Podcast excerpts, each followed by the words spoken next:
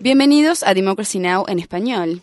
democracynow.org, el informativo de Guerra y Paz, con Amy Goodman. Esta es la información más destacada de la semana. El New York Times reveló que Estados Unidos está ampliando su polémica guerra contra el narcotráfico a África.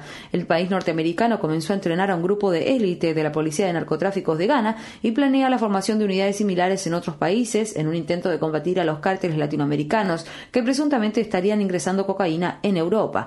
Un alto funcionario de la Administración para el Control de Drogas, la DEA, dijo que África es considerada como la nueva frontera en términos de antiterrorismo y lucha contra el narcotráfico. La iniciativa de cooperación en seguridad de África Occidental, según se informa, va a adoptar en 15 países africanos un modelo utilizado en América Central y México. A pesar de las críticas generalizadas por los altos costos y el alto grado de ineficacia de dicho programa, la guerra contra las drogas, dirigida por Estados Unidos, también ha visto una temprana expansión en América Central. Mientras tanto, Miles de personas se reunieron el domingo en Aurora, Colorado, para realizar una vigilia pública en honor a las víctimas del tiroteo en un cine local. 12 personas murieron y 58 resultaron heridas. Nueve de ellas están en situación crítica. Tras dos días de esfuerzos, los escuadrones de explosivos lograron desactivar la colección de explosivos que quedaron en el apartamento del sospechoso del tiroteo, James Holmes. La policía cree que Holmes planificó el ataque y gastó miles de dólares en armas y municiones, que llegaron en 90 paquetes en el curso de varios meses. Entre las compras en Internet realizadas por Holmes había 3.000 balas de pistola, 3.000 balas de rifle de asalto y 350 cartuchos para una escopeta calibre 12. Cuando la policía logró ingresar al apartamento de Holmes, que estaba repleto de bombas, hallaron 30 granadas de mano improvisadas y varios recipientes repletos de pólvora y gasolina. Al menos otras seis armas de fuego fueron encontradas. Según testigos, es posible que se hayan evitado muchas muertes más debido a que el arma de Holmes se trancó cuando estaba disparando contra la multitud. El presidente Obama habló el miércoles en Luisiana, donde afirmó que planea combatir la violencia con armas en Estados Unidos tras la masacre de Aurora. El presidente Obama declaró. Muchos poseedores de armas estarían de acuerdo en que una AK-47 debe estar en manos de un soldado y no en manos de un delincuente. Son armas para el campo de batalla, no para las calles de nuestras ciudades. Creo que la mayoría de los poseedores de armas estarían de acuerdo en que debemos hacer todo lo posible para evitar que delincuentes y fugitivos compren armas. Deberíamos verificar los antecedentes penales de las personas antes de que pueda comprar un cartucho. Que una persona con un desequilibrio mental no pueda acceder tan fácilmente a un arma. Estas medidas no deberían ser polémicas, deberían ser de sentido común. Obama realizó los comentarios sobre la violencia de armas mientras es presionado para apoyar un fuerte tratado mundial sobre el control de armas antes de que venza el plazo el viernes.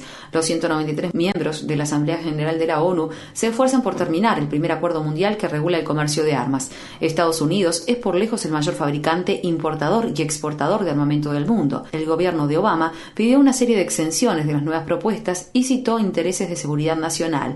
En otras noticias, una importante conferencia internacional sobre políticas mundiales de SIDA comenzó el domingo en Washington, D.C. Hacía dos décadas que esta no se realizaba en suelo estadounidense. Centenares de personas celebraron el primer día de la conferencia con una concentración en el National Mall reclamando fármacos retrovirales más baratos y mayor asistencia internacional. La conferencia ha despertado la polémica entre los activistas anti-SIDA debido a las restricciones estadounidenses que prohíben el ingreso al país de trabajadores sexuales y consumidores de drogas.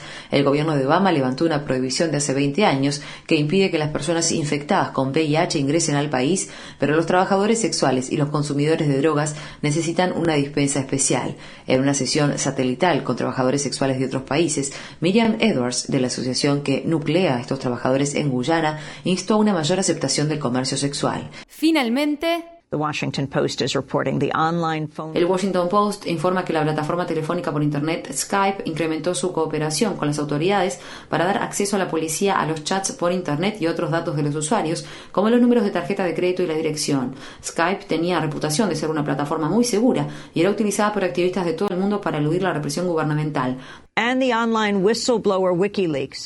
Y el sitio web de denuncias Wikileaks anunció que contrató al innovador juez español Baltasar Garzón para dirigir al equipo jurídico que representará al sitio y a su fundador, Julian Assange. Garzón y Assange se reunieron hace poco en la Embajada de Ecuador en Londres, donde el segundo había pedido asilo político para eludir la extradición a Suecia. Garzón adquirió notoriedad por asumir casos internacionales de derechos humanos, como la orden de detención del ex dictador chileno Augusto Pinochet en 1998, la acusación contra Osama Bin Laden por los ataques del 11 de septiembre y la investigación de los abusos perpetrados por Estados Unidos contra los prisioneros de Guantánamo. Para mayor información, visita nuestro sitio web www.democracynow.org es. Infórmate bien.